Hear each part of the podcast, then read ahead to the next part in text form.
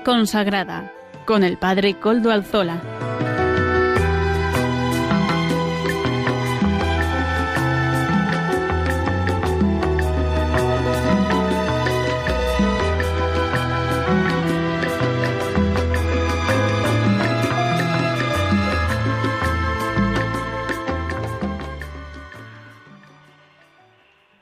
Buenas tardes, hermanos, amigos y oyentes. Hoy es jueves y son las cinco de la tarde, una hora menos en las Islas Canarias. Es por tanto la hora de vida consagrada en Radio María. Les saluda con sumo gusto Padre Coldo Alzola, Trinitario. Hoy emito como de costumbre desde Algorta, desde nuestra ciudad, al borde del mar, en Vizcaya. Desde esta nuestra parroquia del Santísimo Redentor, abierta también para ustedes me encomiendo al comienzo del programa al Beato Domingo Iturrate, cuyas reliquias custodiamos en nuestro templo parroquial. Saludo a quienes nos están ayudando en el control en Madrid. Juan Manuel, gracias a su servicio podemos emitir hoy también. Hoy que es 12 de marzo de 2020. Estamos inmersos en el tiempo de cuaresma de la liturgia. Pero una realidad sobrevenida a los distintos países de Europa nos preocupa, la crisis de la pandemia del coronavirus. Es esencialmente, especialmente elocuente el comportamiento del Papa. Ayer mismo se hacía eco de las diversas medidas que se están tomando tanto en Italia como en otros países. El Papa apoyaba y apoya las medidas extraordinarias que se están tomando eh, y dice lo siguiente, os pido que recéis por las autoridades deben recibir y muchas veces tomar medidas que no agradan al pueblo. Pero es por nuestro propio bien, decía el Papa Francisco ayer mismo. Y muchas veces la autoridad se siente sola, incomprendida. recemos por nuestros gobernantes que deben tomar decisiones sobre estas medidas, que se sientan acompañados por la oración del pueblo. Esto lo decía antes de comenzar la ceremonia en la capilla de Santa Marta, donde suele celebrar a diario. Y también recordaba a los principales afectados por el coronavirus. Sigamos rezando juntos, decía el Papa, en esta pandemia, en esta etapa de pandemia, por los enfermos, por sus familiares, por los padres con hijos en casa. El Papa está celebrando la misa sin peregrinos estos días, solo ante sus colaboradores más cercanos. Se retransmite en directo como solidaridad con los lugares donde no puede celebrarse la misa. Así que por medio del Internet ustedes pueden, los distintos canales de Internet pueden unirse a esa misa diaria del Papa en la capilla de Santa Marta. Pues lo dicho, ¿verdad? vamos a hacer de lo que es una pandemia, pandemia vírica, hagamos una pandemia oracional. Recemos, oremos, pidamos al Señor, intensifiquemos en este tiempo de cuaresma nuestra oración. Por las autoridades civiles, ciertamente, por las autoridades sanitarias, también por todos los que están trabajando en primera línea para combatir esta pandemia y por todo el pueblo de Dios. Que verdaderamente esta pandemia nos ayude a reflexionar verdadera, a reflexionar sobre nosotros mismos, sobre nuestras capacidades, sobre nuestras apuestas y haga que crezcamos en humildad. El ser humano ha de crecer en humildad y acercarse cada vez más a Dios, porque en Él está la única salvación y la salvación definitiva. Este tiempo de pandemia nos tiene que hacer recordar que final, que miren, que una situación así hace que se paralice un país, que se paralicen algunas zonas que se paralicen hasta las parroquias, ¿verdad? Muchas veces en algunas zonas de España ya tenemos que tomar medidas extraordinarias. En Vizcaya, en concreto, el obispo de Bilbao ha mandado ya un edicto, un decreto para, mm, para gobernar durante estas semanas eh, la vida parroquial y la vida eclesial, y así en, en tantos lugares. Es lo que nos tiene que hacer pensar. Solo Dios es el que no no muda. El ser humano muchas veces hace muchos planes. ¿Cuántos eventos han estado organizados para estos días? ¿Cuántas charlas cuaresmales que hemos tenido que suspender? ¿Cuántos retiros que concentran a personas de distintos lugares hemos tenido que aplazar? El ser humano hace, hace proyectos y tienen la consistencia que tiene el ser humano. Solo Dios es el que no se mueve, el que no se muda. Y en ese sentido, por mucho que se suspendan las charlas cuaresmales, las catequesis, los grupos de reflexión en nuestras parroquias, por ejemplo en Vizcaya, y sé que también en Madrid y en alguna otra zona, por mucho que esto ocurra, mis queridos hermanos, Dios está ahí, podemos unirnos a Él en la oración, podemos rezar, podemos estar junto a Él, pedirle fuerza, luz, para los que gobiernan, pero también para cada uno de nosotros. Que así sea. Y hoy de un modo particular yo en estos días estoy haciendo oración por medio de pidiendo la intercesión de San José, cuya, en cuya novena estamos, pero también me suelo acordar especialmente de, de aquí de nuestro beato Domingo Iturrate, que él también murió por una por una enfermedad, la tuberculosis, provocada por también por agentes externos al cuerpo, ¿verdad? Y contagiosa. Eh, él, yo le pido que el Beato Domingo interceda por todos nosotros y que nos ayude a ver lo verdaderamente fundamental, que esta pandemia nos lleve a, descubrir quién es el que no se muda. Y sin más voy a pasar a presentar los contenidos del programa de hoy. Escucharemos al Papa Francisco en la catequesis que ayer mismo dio desde la Biblioteca del Vaticano, ya que no se pueden hacer los actos abiertos al público y que hasta el momento se venían desarrollando. Entonces la catequesis fue un poco peculiar. Reflexionaremos también sobre la historia de la vida religiosa. En estos tres milenios las respuestas han sido variadas, pero han tenido un eje común. Ya lo escucharemos. Amaro Villanueva nos ofrecerá la sección Música para Evangelizar. La Madre Olga del Redentor nos presentará la sección De Camino con Madre Olga. La fundadora de las Carmelitas Samaritanas nos ha mandado sus minutos de reflexión espiritual. Y finalmente el Padre David García, García Rico, nuestro biblista de Salamanca, nos presentará el Evangelio del Domingo. Ya saben, siempre nos pone en conexión con la liturgia del domingo que llega. Y ustedes se pueden conectar y se pueden poner en contacto con el programa por medio del correo electrónico del mismo. Ya saben cuál es, vida consagrada, arroba radiomaria.es, vida consagrada, arroba radiomaria.es. Ustedes pueden escribirme a él y yo mismo les contestaré. Recuerdo que desde ya, hace unos meses, pueden, nos pueden escuchar por medio de los podcasts de la web ya nos suben el nuestro, no lo olviden. Comenzamos, pues, escuchando al Papa, quien nos ha, no quien, como hemos dicho, mantuvo una particular e íntima audiencia general desde el interior del Palacio Apostólico con sus colaboradores a un metro de distancia como medida preventiva al coronavirus. La audiencia no se mostró en las pantallas de la Plaza de San Pedro, pero fue retransmitida en directo. Francisco también aprovechó, el Papa se dirigió a los afectados por el coronavirus, agradeció al personal médico, enfermeros y voluntarios que están cerca de los que sufren en este momento difícil. Y ahora escuchemos el resumen en español que el mismo Papa hizo ayer mismo. Queridos hermanos y hermanas, nuestra reflexión de hoy nos lleva a considerar la bienaventuranza Dichosos los que tienen hambre y sed de justicia, porque serán saciados. Que no se refiere a un deseo genérico, sino a una exigencia vital, cotidiana de todo ser humano, la necesidad de nutrirse para sobrevivir. Pero aquí se habla de hambre y sed de justicia. ¿Qué quiere decir hambre y sed de justicia? No es la sed de venganza, tampoco es solo el dolor de los pobres y de los oprimidos, que Dios conoce bien y que no le es indiferente. Es una justicia más grande, más grande que el derecho humano a la equidad, la verdad y la justicia social, más grande también que la perfección personal.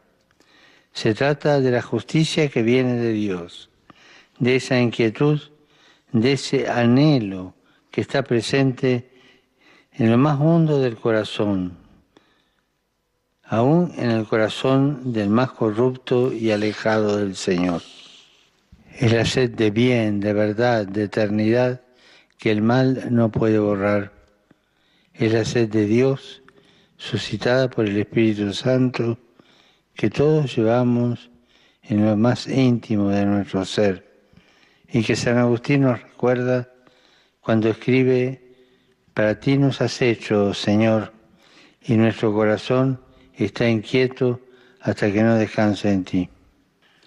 Saludo cordialmente a los fieles de lengua española. Pidamos al Señor Jesús que nunca nos haga faltar el agua viva del Evangelio, única capaz de saciar nuestra sed de Dios, y nos conceda también su Espíritu Santo para poder cumplir la voluntad del Padre con un corazón lleno del amor de Dios y bien dispuesto al servicio de los hermanos. Que Dios los bendiga.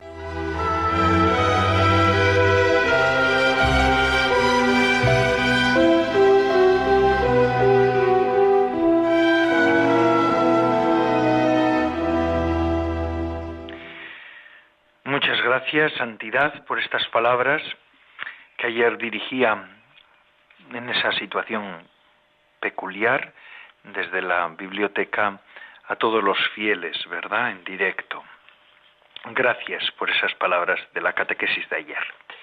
Y como les decía al comienzo del programa, hoy vamos a hablar de, de la historia de la Iglesia, una reflexión sobre la historia de la, de la Iglesia y sobre la historia de la vida consagrada. El profesor Fabio Ciardi publicó algunas reflexiones sobre el tema que me parecían interesantes y yo quería compartirlas con todos ustedes. Hay tres mandamientos, según el profesor Ciardi, veremos cuáles son, y cada mandamiento, dice él, responde en la vida consagrada a un milenio distinto, con tres presencias de Cristo. El primer mandamiento, el primer mandamiento, amar, amarás al Señor tu Dios con todo el corazón, con toda el alma y toda la mente, es el mandamiento, según Chiardi, del primer milenio cristiano, en el que la espiritualidad se expresó sobre todo en la forma monástica, caracterizada por retirarse al desierto, a los monasterios, para llevar a Dios más íntimamente a través de la oración, la penitencia, el silencio y la soledad inspirada por Jesús que se retiró al desierto durante cuarenta días y que a menudo de noche se retiraba a rezar, él solo a una montaña, la vida de los monjes y de las monjas se caracterizaba por el amor a Dios, su búsqueda y el deseo de vivir solo para Dios. Era el primer mandamiento hecho vida, amar a Dios con todo el corazón, la mente, las fuerzas, dedicándose enteramente a Él y a su servicio.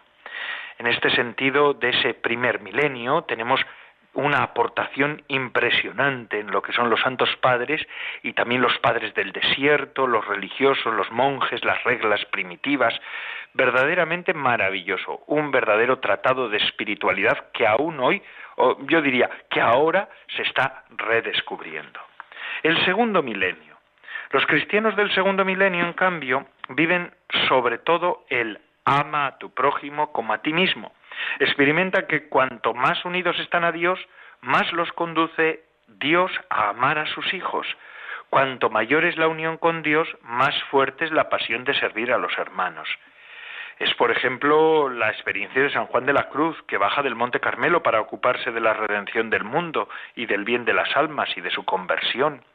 Yo pienso también en nuestro padre fundador, mm, San Juan de Mata, que funda ya en 1198 una orden para la redención de cautivos, por ejemplo, por ejemplo.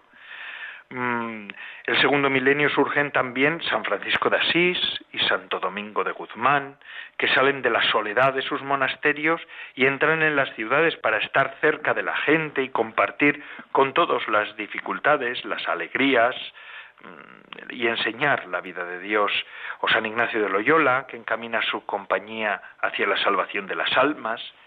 Conforme avanza el milenio, los santos se sienten llamados a responder a las grandes necesidades sociales y también a renovar las órdenes antiguas. Por ejemplo, ahí están ya digo San Juan de la Cruz, Santa Teresa de Jesús, nuestro santo reformador, San Juan Bautista de la Concepción, reformador de la Orden Trinitaria, que pretende llevar a la mayor autenticidad. Pero junto a estos surgen otros santos, eh, nacen las espiritualidades, podríamos decir, del servicio.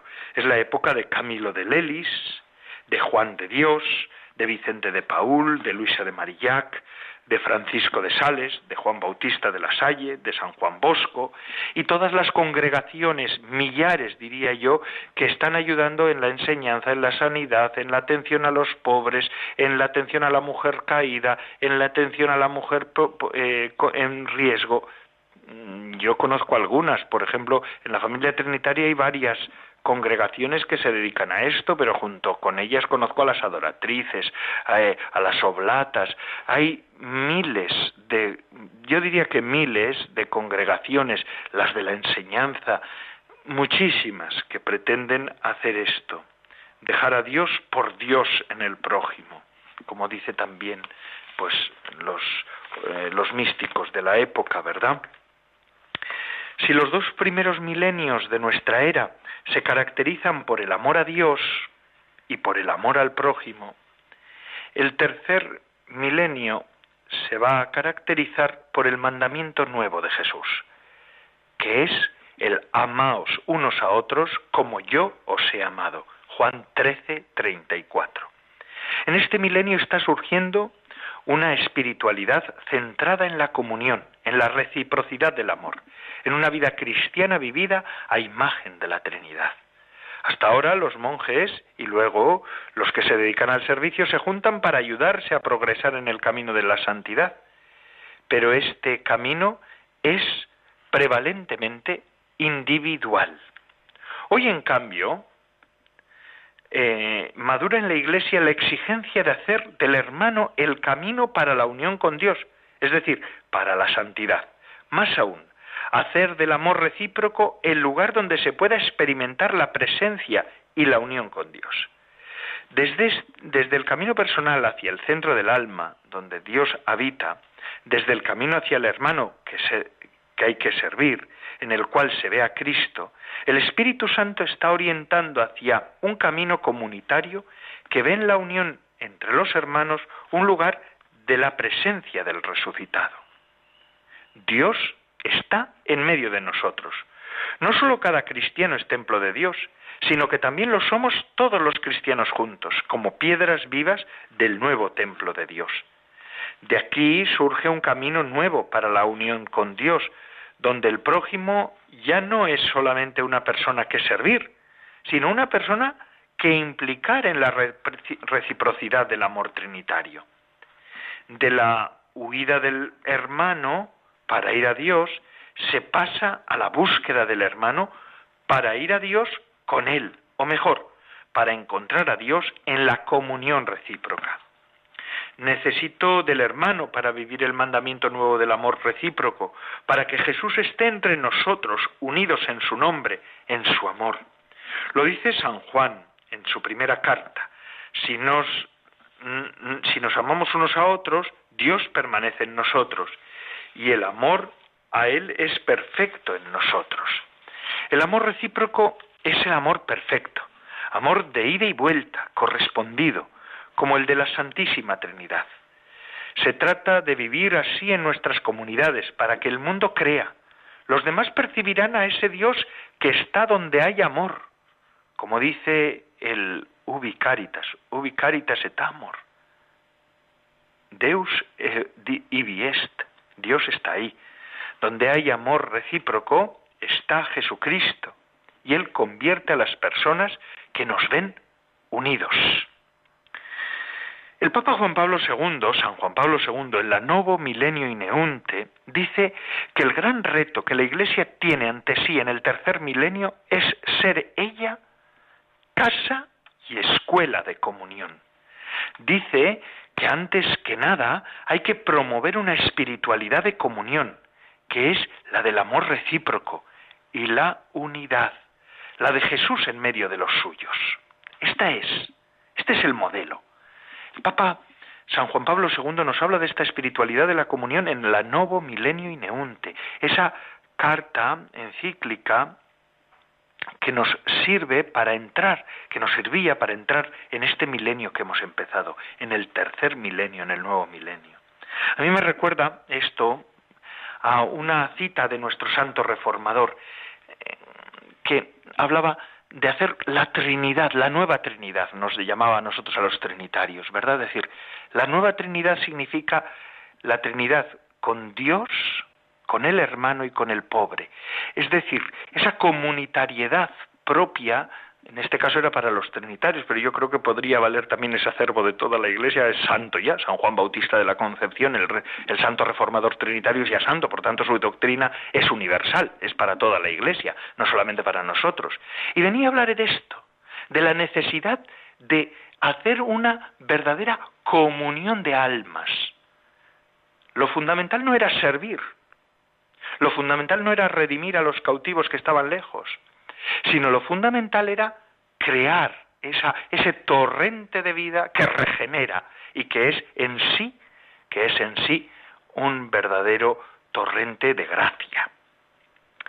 Antes el centro era Cristo en mí, luego, en el segundo milenio, Cristo en el hermano, pero no Cristo en medio de nosotros. Las energías se ponían en la vida interior y en el servicio a los hermanos, más que en hacer florecer la presencia de Cristo vivo entre los que están unidos en su nombre y forman su comunidad. El Papa San Juan Pablo II da algunas pautas para poner en práctica esta espiritualidad de la comunión, característica del tercer milenio, como son, primero, ver siempre al hermano con ojos nuevos, ver lo positivo que hay en él para considerar sus virtudes como un don para mí. Las virtudes del hermano son un don para mí.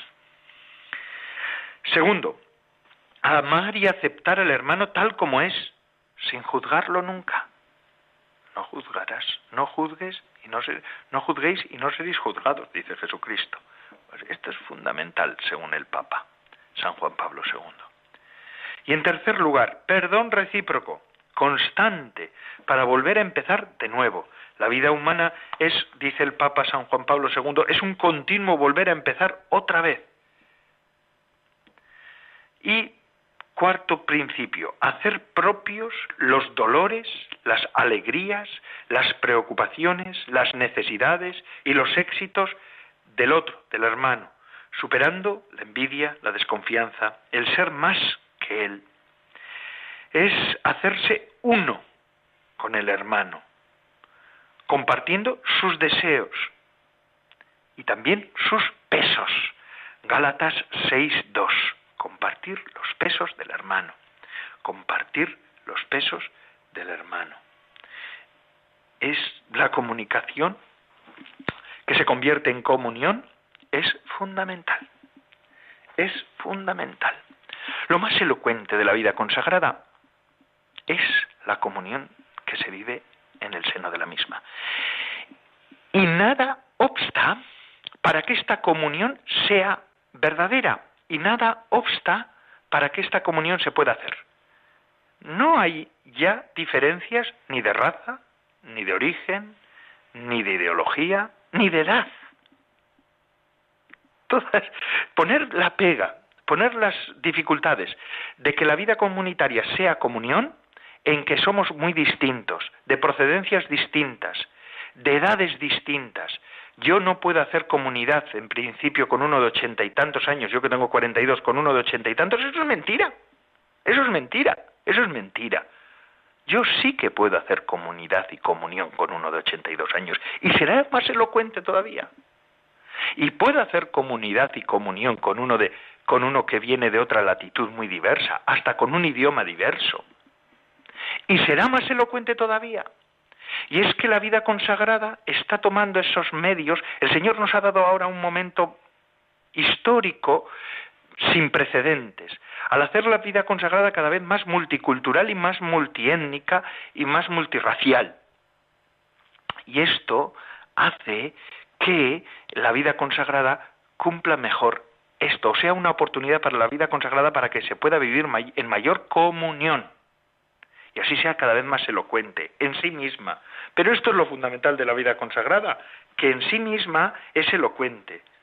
La espiritualidad de comunión requiere también una ascética nueva, que consiste en el vaciamiento de uno mismo por amor ser nada por amor. Igual que Cristo se vació, se anonadó, es decir, lo que nosotros conocemos como kenosis. Y una mística nueva, la del amor recíproco, de la unidad, según el modelo de la Trinidad. Es darse al otro y recibir al otro, que también se nos da, se te da, se me da. Así se pasa del Cristo que vive en mí, de Gálatas 2.20, al Cristo que vive en medio de nosotros. Es lo que afirma el Concilio Vaticano II en su decreto Perfecte Caritatis 15. La comunidad religiosa, dice el concilio, es una verdadera familia reunida en el nombre del Señor, que por la caridad del Espíritu Santo goza de la presencia de Cristo. Goza. Es la experiencia mística colectiva, fruto del tercer mandamiento, del amor recíproco, de la espiritualidad de comunión. Tercer milenio, Amaos los unos a los otros. Este es el reto de la vida consagrada de este tercer milenio. Hermanos, seguimos con el programa de vida consagrada y ahora vamos a escuchar un rap. Fíjense ustedes, un rap. Esto nos habla también de esta multiculturalidad propia de nuestros tiempos. Amaro Villanueva nos ofrece música para evangelizar, en este programa de vida consagrada en el que estamos, un rap cristiano. Adelante, Amaro.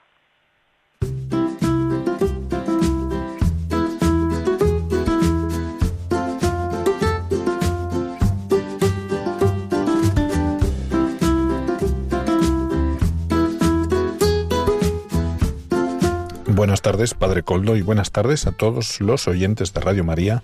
Bienvenidos a la sección de música para evangelizar una tarde más.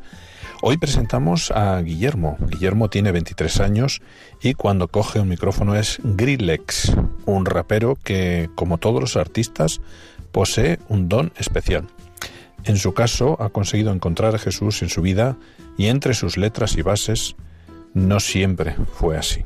La historia de Grillex, el rapero que decidió entregar su música a Dios, es que antes rapeaba como una liberación, pero desde que Grillex, Guillermo, se convirtió, hace música para Dios y ha actuado en la última marcha también de Sí a la Vida.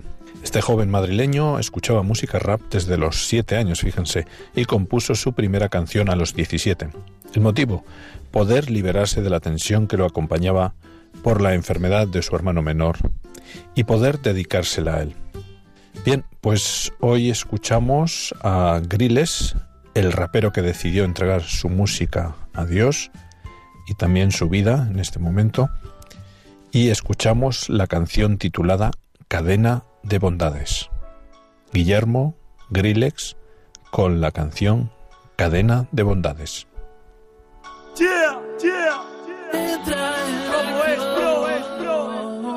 NFTV, doble,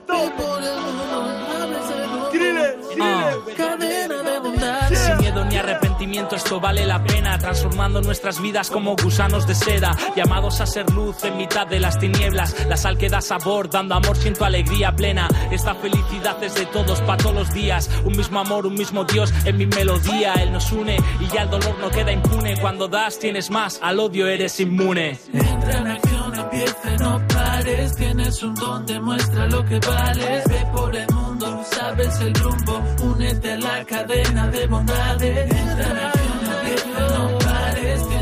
don, demuestra lo que vales. Ve por el mundo, sabes el rumbo, únete a la cadena de bondades. Vivo para dar, no para quedarme conmigo y aportar a las personas que no encuentran ya su sitio, aportando luz dentro del mundo en este movimiento, donde muchos se preguntan cuándo tú estarás con ellos. El amor es lo importante, lo demás es pasajero, el amor es lo primero, lo demás que espere luego.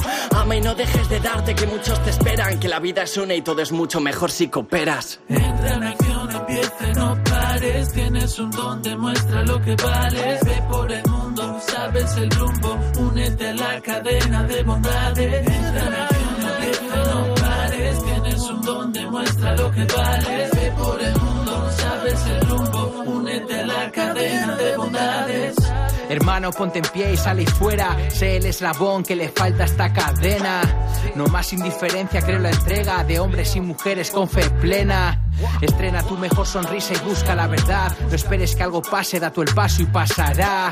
Hace falta luz mirando la cruz, da la vida ese candil entre la multitud. empiece, no pares. Tienes un don, demuestra lo que vales. Ve por el sabes el rumbo. Únete a la cadena de bondades. empiece, no pares. Tienes un don, demuestra lo que vales. Ve por el mundo, sabes el rumbo. Únete a la cadena de bondades. Entra en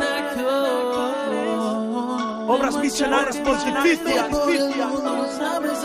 Si es como va, cadena de bondades. Yeah, empiece, pares. Tienes un don, demuestra lo que vales. Ve por el mundo, sabes el rumbo. Únete a la cadena de bondades. Entra empiece, no pares. Tienes lo que vales. Ve por el mundo, sabes el rumbo. Únete a la cadena.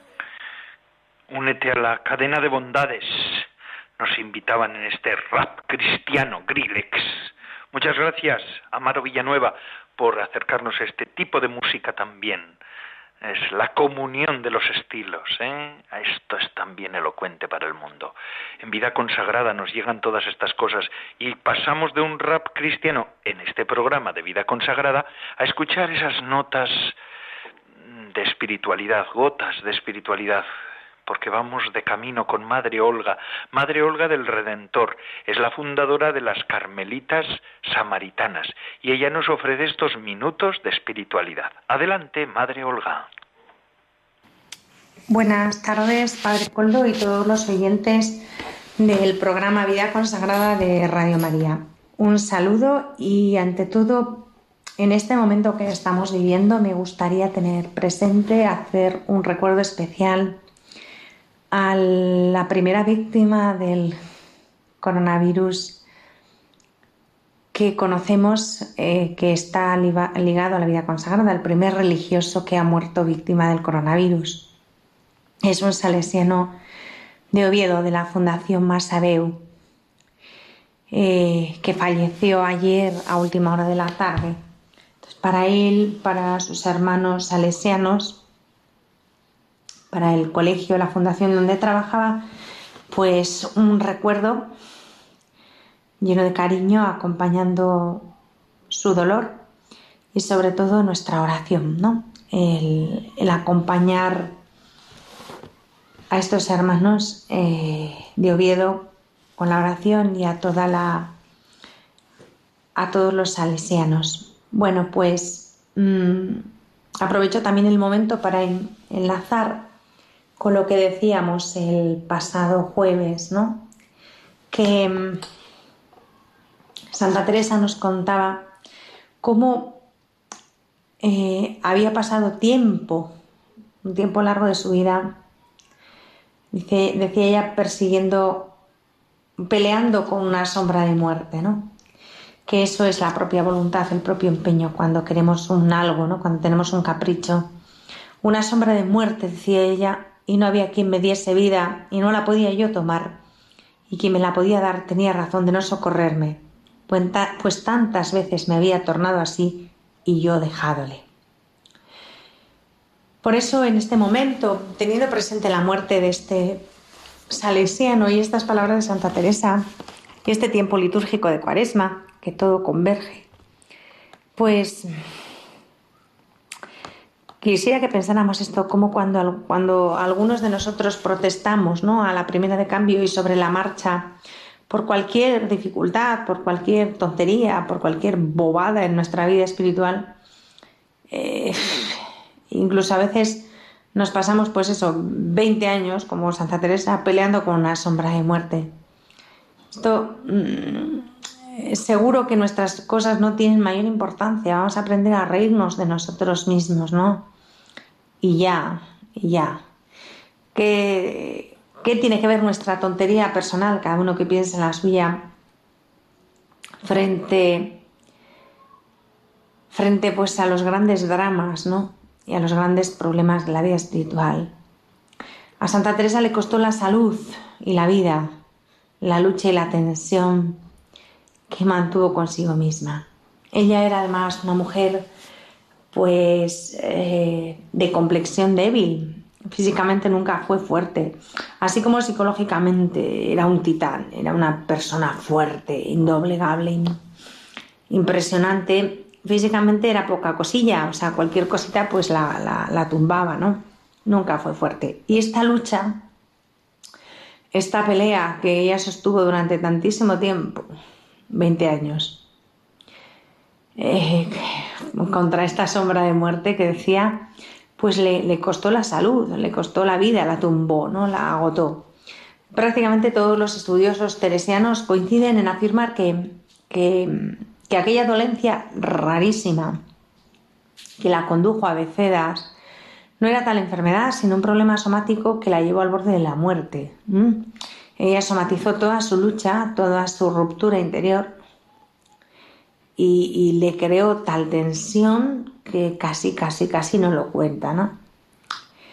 Y claro, pues entre el problema somático y la curandera que ella debe ser, pues a poco mmm, faltó muy poco, ya lo sabemos, para que la enterraran viva, ¿no? Y la cosa mmm, eh, le dejó algunas secuelas para toda la vida, no gravísimas, pero sí que se las dejó, ¿no? De hecho tenía algo, dicen que tenía un algo en la lengua y le quedó como un, a la hora de hablar mm, un cierto, eh, una cierta traba, algo es, mm, o sea, que no hablaba con toda la claridad, que no vocalizaba como cualquiera de nosotros. O sea, esa secuela le quedó para toda la vida. Y luego nos cuentan también que tenía un cierto impedimento en el brazo izquierdo, un impedimento de movimiento. Y al andar dicen que también cojeaba un poquito. O sea que aquello que la condujo al paroxismo aquel le dejó una serie de secuelas neurológicas, ¿vale? Leves, pero que estuvieron ahí toda su vida. Otra cosa es que ella, como era como era, pues no perdió ni su gracia, ni su salero, ni su alegría, ni su atractivo, ni esa simpatía natural que atraía a todo el mundo y que tenía un algo que desarmaba a todo el mundo, ¿no? Esto no lo perdió, no lo perdió. Genio y figura hasta la sepultura. Pero bueno, como os digo, aunque murió muy anciana, arrastró toda la vida unas ciertas secuelas y una salud frágil y quebradiza. Y vamos a hacer desde esta premisa y desde esta situación y desde este último párrafo que estamos comentando, que es muy revelador, un diagnóstico aproximado hasta donde podemos llegar, de la vida religiosa entonces. y hay que decir que el forcejeo que ella tiene y que sostiene por, responder a, la llamada y, y todo ese dar largas a ser una monja coherente, forcejeo que como digo duró 20 años, tuvo varias revisiones de su vida. O sea, ella era todo menos tonta. O sea, de tonta no tenía un solo pelo. Era una mujer perfectamente inteligente y consciente de lo que hacía y muy realista y muy sincera consigo misma. Otra cosa es que fuera débil y no fuera capaz de cambiar aquello, pero ella era consciente de que aquello estaba mal, ¿no? Se enfrentaba a su realidad, la examinaba y se daba cuenta de lo que estaba pasando. Pero decía, bueno, vale, venga, pues, otro día, otro día hablamos de esto y lo dejamos de momento, ¿no? Y, así fueron pasando pues, pues 20 eh, años. Así de claro, ¿no? Y ella va comparando lo que había prometido con lo que hacía, con lo que estaba haciendo en realidad. Y claro, descubre un contraste bastante claro entre su promesa, su compromiso y la realidad. Descubre además que la respuesta tiene que ser personal y que no es suficiente que las de alrededor sirvan a Dios muy bien y sean buenas monjas. Ella lo dice en el capítulo 7 del libro de la vida. Este capítulo 7 del libro de la vida eh, es eh, una crítica clara y contundente a sí misma y a la situación en que ella vivió la encarnación. Este capítulo 7 es, duro, es muy duro. Tiene mm, frases y párrafos durísimos, ¿vale? Ella dice que no le sirve ni es suficiente que las que están alrededor sean santas y unas monjas estupendas y sirvan a Dios con muchísima perfección y tal y cual, ¿no? Pues que qué bien, que estupendo para ellas. Pero que ella no, que a ella eso no le sirve y se reconoce a sí misma como una monja ruin. Esto lo dice desde el principio, es una de sus palabras favoritas, ¿no? Eh, eh, como me vi tan ruin, eh, mi ruin vida. En el libro de la vida también, en el capítulo quinto, dice, como ruin, íbame a lo que veía falta y dejaba lo bueno, ¿va? O sea que lo de ser ruin lo tiene claro y ella es plenamente consciente y le duele profundamente. Em, como es como es, en ningún momento ella se defiende eh, o se autojustifica eh, diciendo que no sabía, que no se daba cuenta. No, no, no. Ella sabía, era consciente y no obstante lo hacía, con lo cual, como era inteligente y era consciente, pues se sentía muy mal, sufría, ¿no? Porque un comportamiento así, una doble vida así, una incoherencia así, pues genera malestar, insatisfacción, infelicidad. Ella sabía perfectamente que estaba engañándose a sí misma, o por lo menos tratando de engañarse, y, que estaba engañando a las de alrededor, porque encima, esto es lo más gordo, la tenían por buena monja. Y ella sabía que era mentira, con lo cual ella, que detestaba la mentira, porque era una mujer que amaba la verdad con pasión, pues vivía en esa lucha y ese engaño que la tenían rota interiormente, ¿no? Y que le producían un vacío, un malestar y una infelicidad profundas, porque ella para nada era feliz. Bien, pues hoy lo vamos a dejar aquí y el próximo jueves, si Dios quiere, pues eh, haremos un balance crítico de esos 10 años, ¿no? Entre los 25 y 35 años de su vida, ¿no? Lo que nos va diciendo en el capítulo 7 del libro de la vida. Mientras tanto, pues, pues animarnos unos a otros, seguir confiando, seguir rezando, seguir teniendo paz y pensar que eh, todo esto que, que, Dios ha permitido el coronavirus, pues al final será bueno y para el bien, aunque de entrada nos cueste un poquito comprender, ¿no? Pero yo quiero que hagamos una lectura una lectura de fe de toda esta situación, ¿no? una lectura de confianza, una lectura de abandono, porque si no, eh, es una lectura que nos lleve a, a vivir abandonados en esta realidad y ver que de todo esto Dios va a sacar un bien, porque al final, mira, todo concurre en bien de los que aman a Dios. Y con esta confianza, apoyados más en esta confianza que en la incertidumbre, pues me despido con todo cariño de todos los radioyentes de este programa de Gira Consagrada de Radio María. Hasta el próximo jueves. Buenas tardes.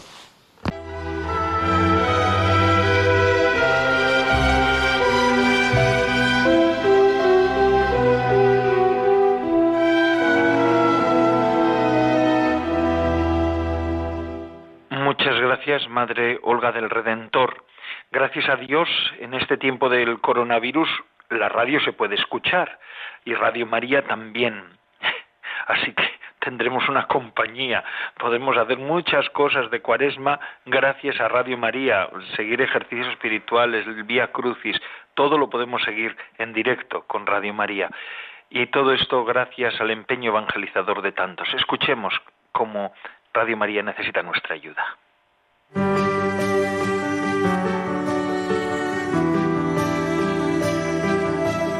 Convertíos y creed la buena noticia, decía Jesús al inicio de su vida pública.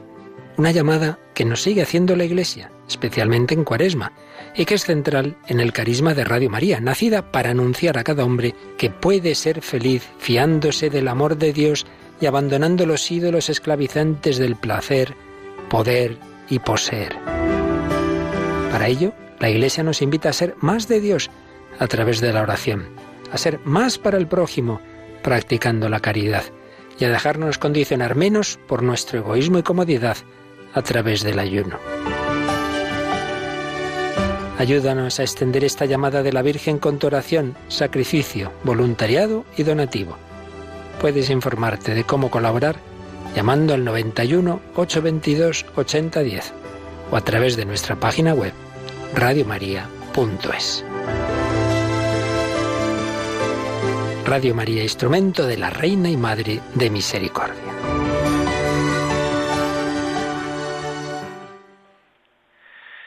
Y concluimos nuestro programa hoy escuchando como siempre a nuestro teólogo, a nuestro biblista, el padre David García García Rico, el Evangelio del Domingo. Adelante, padre David. Buenas tardes, amigos de Radio María. Este próximo jueves, este próximo domingo, 15 de marzo, la Iglesia celebra el tercer domingo de Cuaresma. Vamos a escuchar el Evangelio de ese día, que está tomado de San Juan, y dice así. En aquel tiempo Jesús llegó a una ciudad de Samaria llamada Sicar, cerca del campo que dio Jacob a su hijo José. Allí estaba el pozo de Jacob. Jesús, cansado del camino, estaba allí sentado junto al pozo. Era hacia la hora sexta.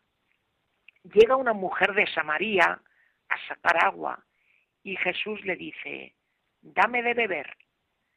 Sus discípulos se habían ido al pueblo a comprar comida.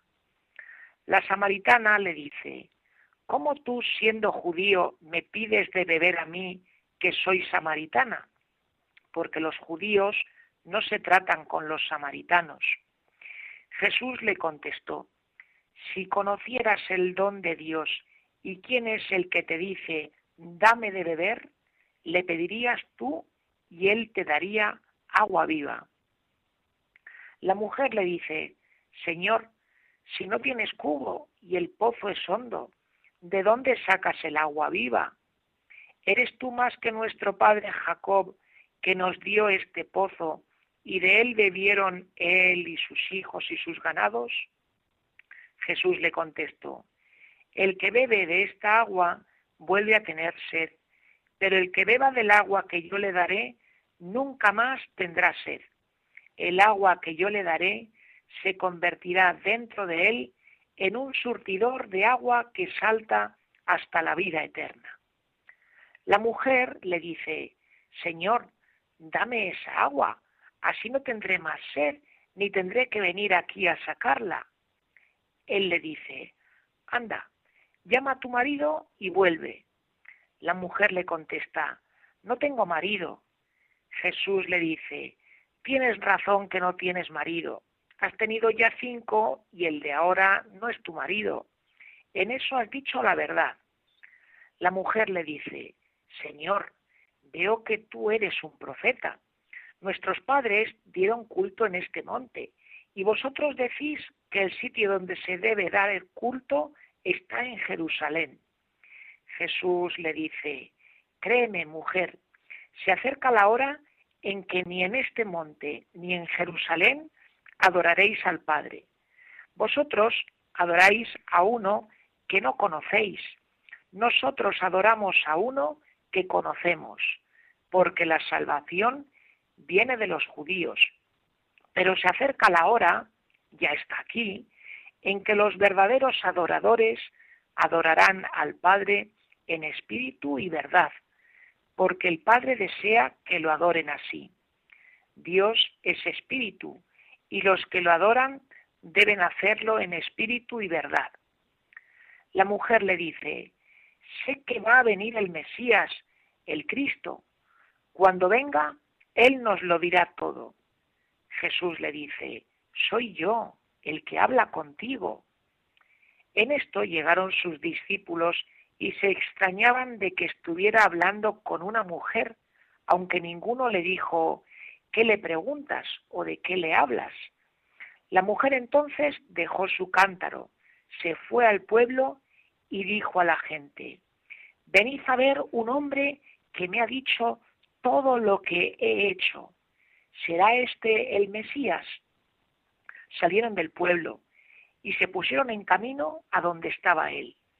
Mientras tanto, sus discípulos le insistían, Maestro, come. Él les dijo, yo tengo un alimento que vosotros no conocéis. Los discípulos comentaban entre ellos, ¿le habrá traído alguien de comer? Jesús les dice, mi alimento es hacer la voluntad del que me envió y llevar a término su obra.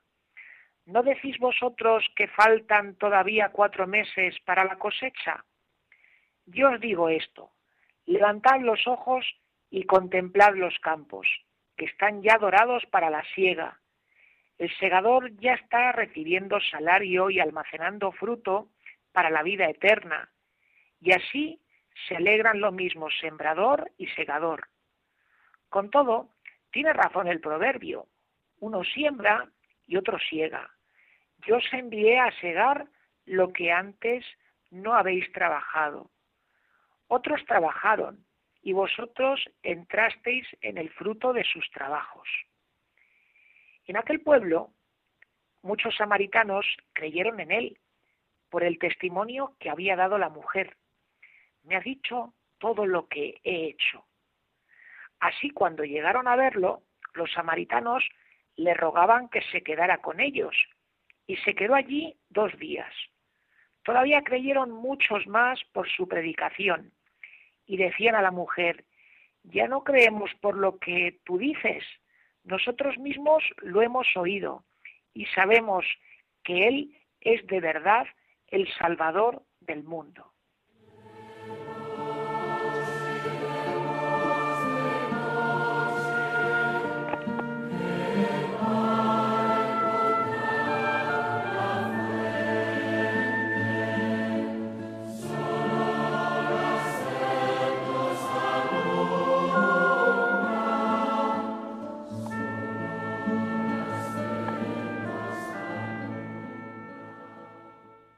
Amigos oyentes, el texto que acabamos de escuchar, el Evangelio del encuentro de Jesús con la Samaritana, estarán de acuerdo conmigo en que es una auténtica joya literaria. Y este texto tiene la peculiaridad de que tiene muchas interpretaciones, o como les gusta decir a los biblistas, tiene muchos niveles de lectura. Nosotros, por motivos de tiempo, porque el texto de hoy es, eh, ha sido muy largo, pues no podemos mm, hacer como otros días, que hacemos como un análisis un poquito más exhaustivo de nuestro texto y vamos más a los detalles. Hoy simplemente quiero señalarles cuatro ideas o cuatro detalles que están presentes en el texto y que me parece muy importante que los tengamos en cuenta para poder captar pues parte del significado que tiene este relato de Jesús con la samaritana. El primero de los detalles es que Jesús va a Samaria. Samaria es un lugar atípico para los judíos porque, como indica muy bien el texto, los judíos y los samaritanos no se trataban, no se llevaban.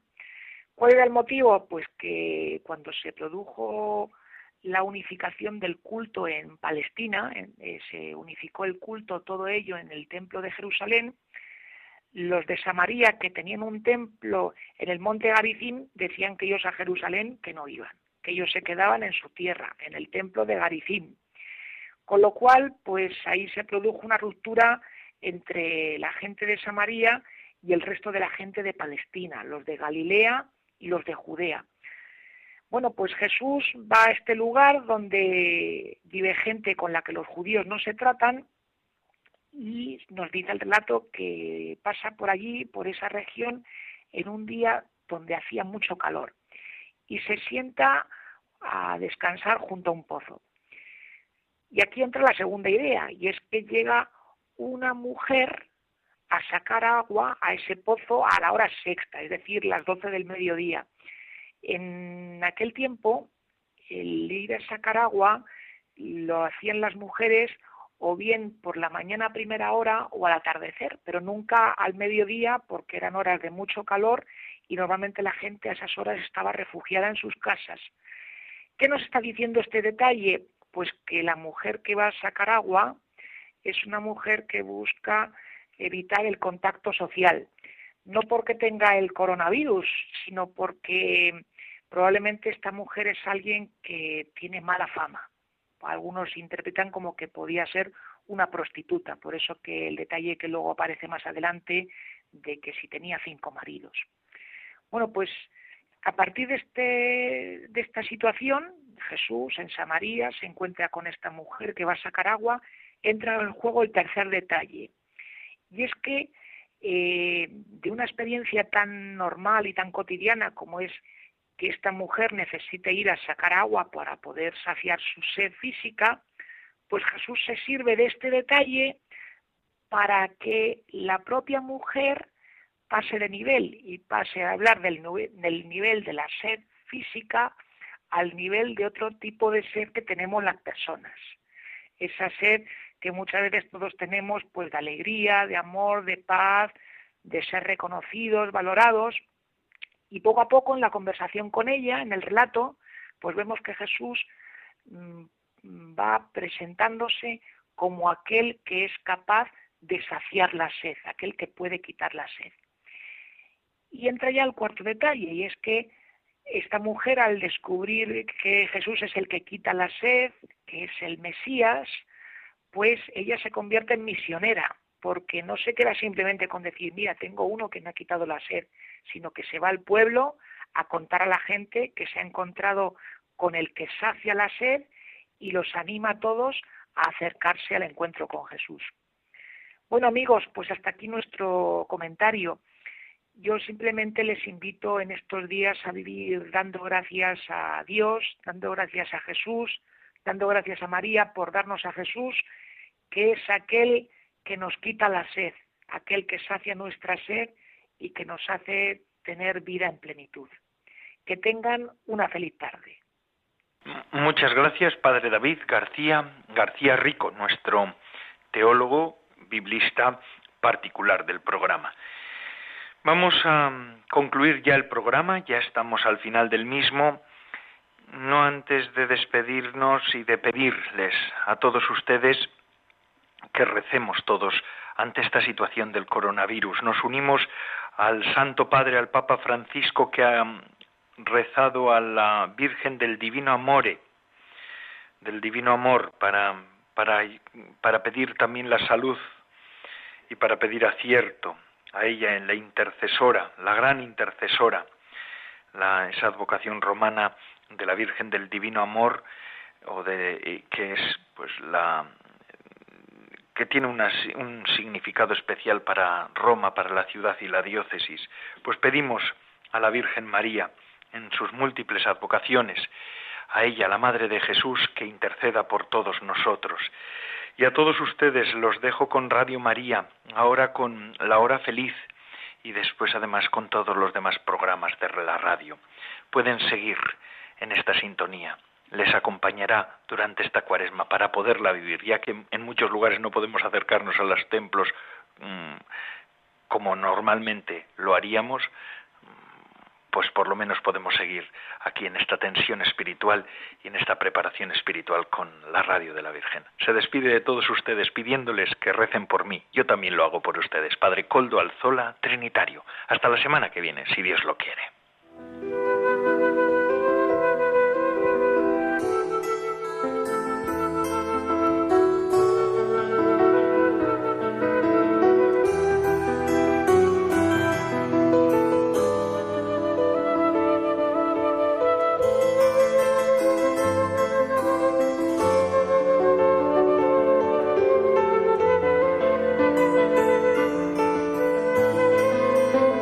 Vida consagrada con el Padre Coldo Alzola.